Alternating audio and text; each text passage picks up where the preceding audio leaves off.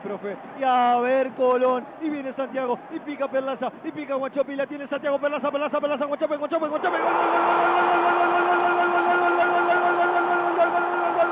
gol, gol, gol,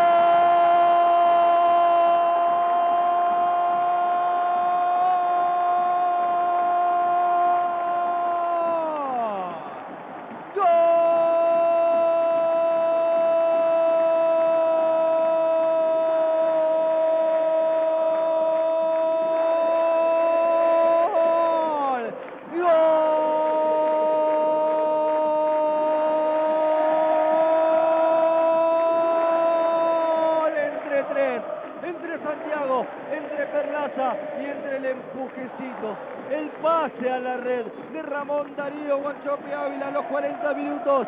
Ponen estas cifras parciales de Colón 2, Vélez 0. Colón presionó arriba, olfateaba, olía sangre el conjunto de Pipo. Sabía que por ahí estaba, que Vélez no ofrecía garantías a la hora de salir jugando de atrás aprovechó en oportunismo puro con Pierotti acelerando, que es un tractor cada vez que lo hace, con el despliegue de Perlaza pisando el área y el olfato goleador de Guanchope, el goleador de la Piponeta, dos para Colón, cero para el Fortín.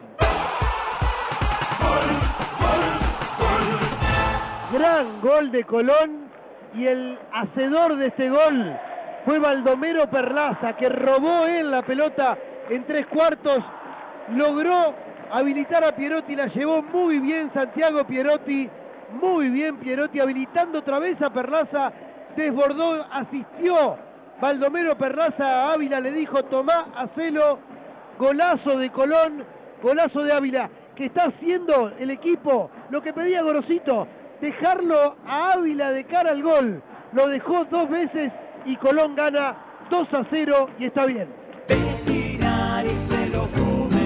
¡Qué golazo! Con agua de mesa Estambul en su vaso. Muchachos, en el medio del relato y del comentario.